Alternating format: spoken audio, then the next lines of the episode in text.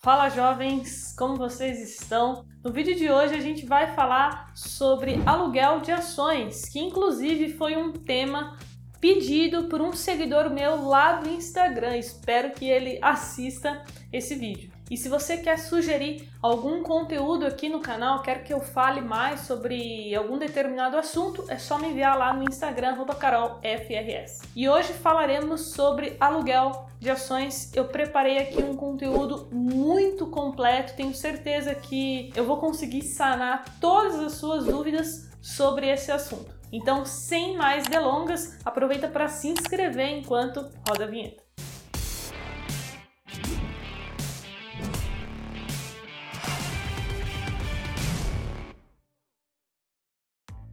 E um recado rápido antes é sobre o curso Investindo do Zero. Se você quer fazer parte dos Jovens na Bolsa, a gente abre apenas algumas turmas durante o ano e para você ser informado da próxima turma tem um link na descrição, é só você cadastrar o seu e-mail lá. Então vamos lá. O que é aluguel de ações? No mercado financeiro, os investidores se referem usando muito a sigla BTC ou também empréstimo de ações, mas BTC é mais comum. E por mais que o nome do vídeo né, seja sobre aluguel de ações e provavelmente o ativo mais procurado para fazer isso é ações, existe uma lista de outros ativos que a gente também pode fazer essas operações que eu vou falar agora. Além das ações, nós temos as units, ETFs, que são os fundos de índice, as BDRs, patrocinadas e não patrocinadas, estão disponíveis e uma novidade é que agora você pode fazer uma operação, né, vendida até em cotas de fundos de investimento imobiliários,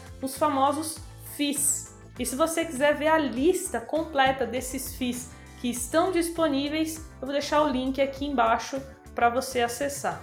E por último, a gente também pode fazer isso com cotas de fundos de investimentos em participações. E agora que a gente já sabe qual ativo a gente pode alugar, eu vou explicar como que funciona, porque no aluguel é, de determinado ativo, a gente pode atuar como doador ou como tomador. O doador é aquela pessoa que possui o ativo, por exemplo, eu tenho ações da Fleury, é um exemplo, e eu quero alugar elas para um tomador.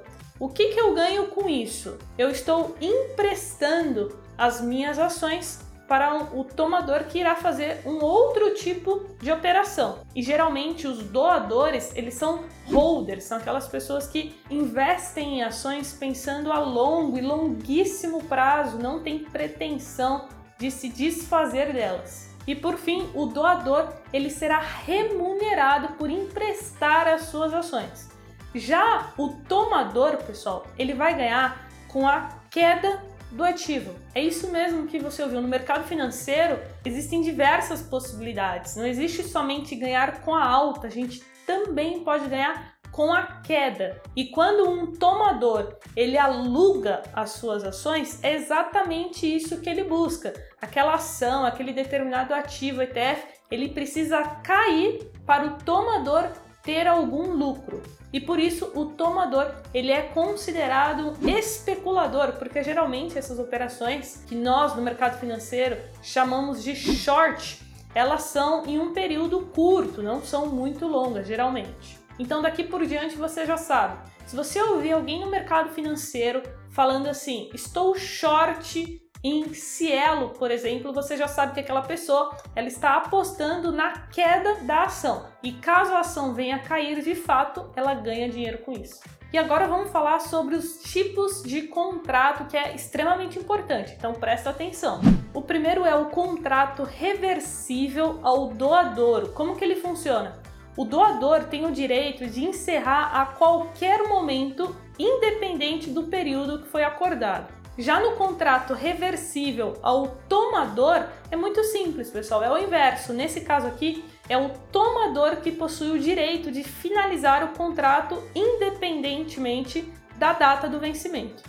E nesse caso, ele precisa devolver as ações que foram alugadas em até quatro dias. O terceiro tipo de contrato é o reversível ao tomador e o doador. Nesse caso, tanto o tomador quanto o doador pode finalizar o contrato antes do vencimento. E por último, o vencimento fixo é um tipo de contrato que o doador e o tomador devem cumprir o período que foi acordado ali no contrato, acordado previamente por ambas as partes. Ou seja, se atente muito a isso antes de finalizar o processo lá na sua corretora. E aí você deve estar se perguntando: ah, Carol, mas e se o cara não devolver as minhas ações? O que, que acontece? Quem faz essa intermediação, pessoal, é a B3, a Bolsa de Valores, tá? E ela exige algumas garantias para fazer isso. Então vamos supor que eu sou a tomadora, eu preciso dar algumas garantias para que seja autorizado fazer a operação, como por exemplo, títulos públicos federais, CDBs, LCIs, LCAs, ações, ETFs e units, enfim, a gente tem um leque aí de opções que a gente pode oferecer como garantia. E vamos falar agora dos custos, que é extremamente importante também, né? Afinal, a gente precisa ver se isso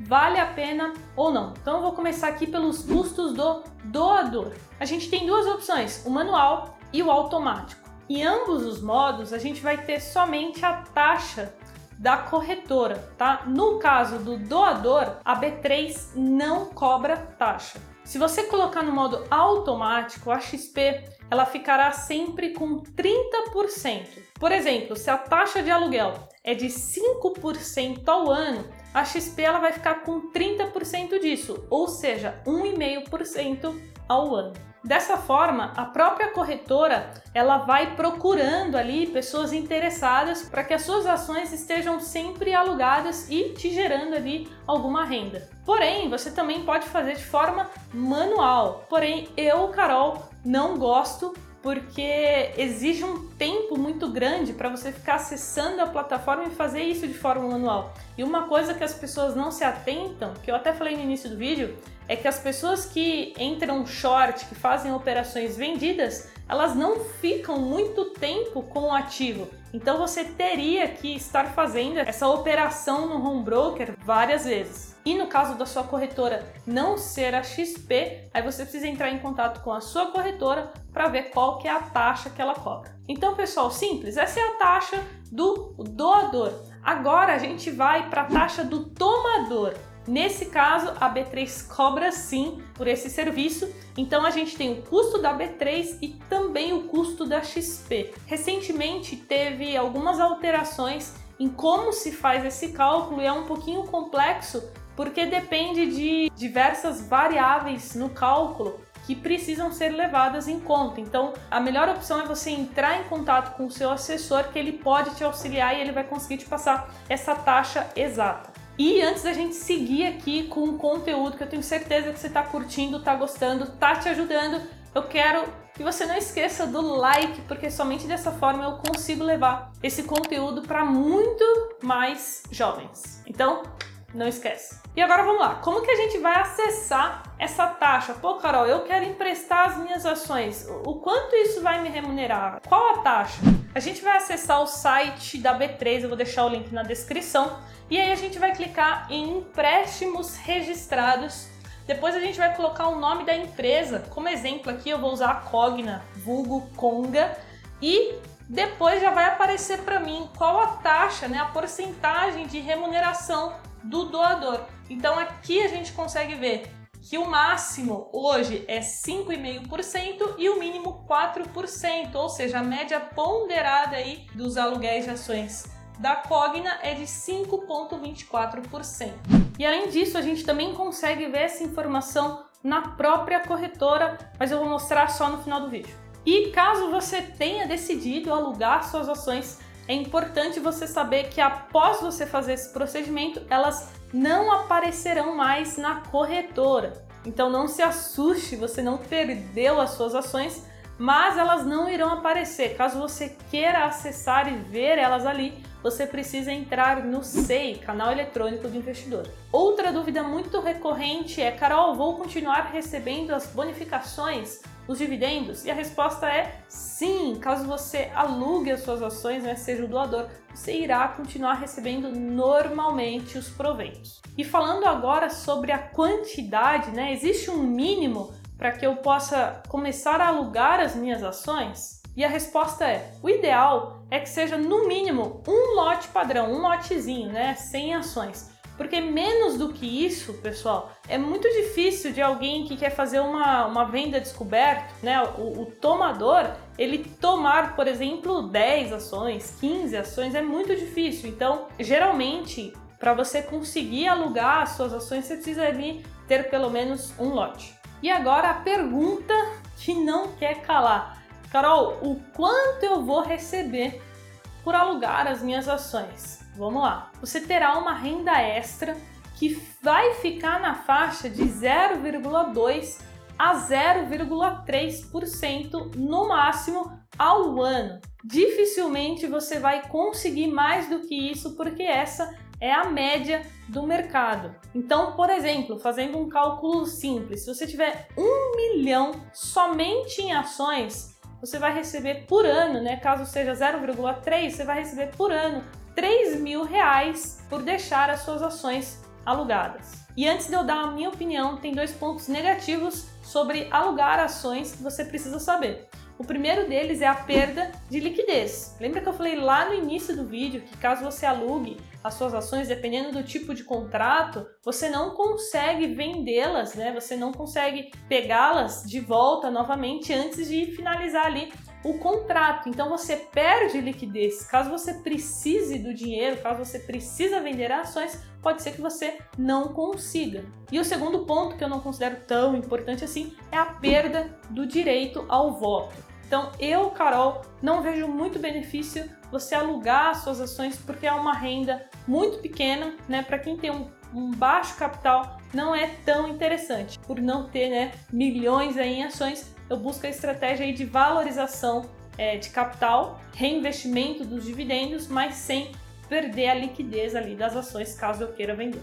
E estamos chegando ao fim, mas não sai do vídeo porque ainda tem informação importante aqui. Paga IR sobre aluguel de ações? Sim, esse é mais um ponto negativo na minha opinião. O IR é descontado automaticamente pela corretora e vai seguir ali a alíquota regressiva.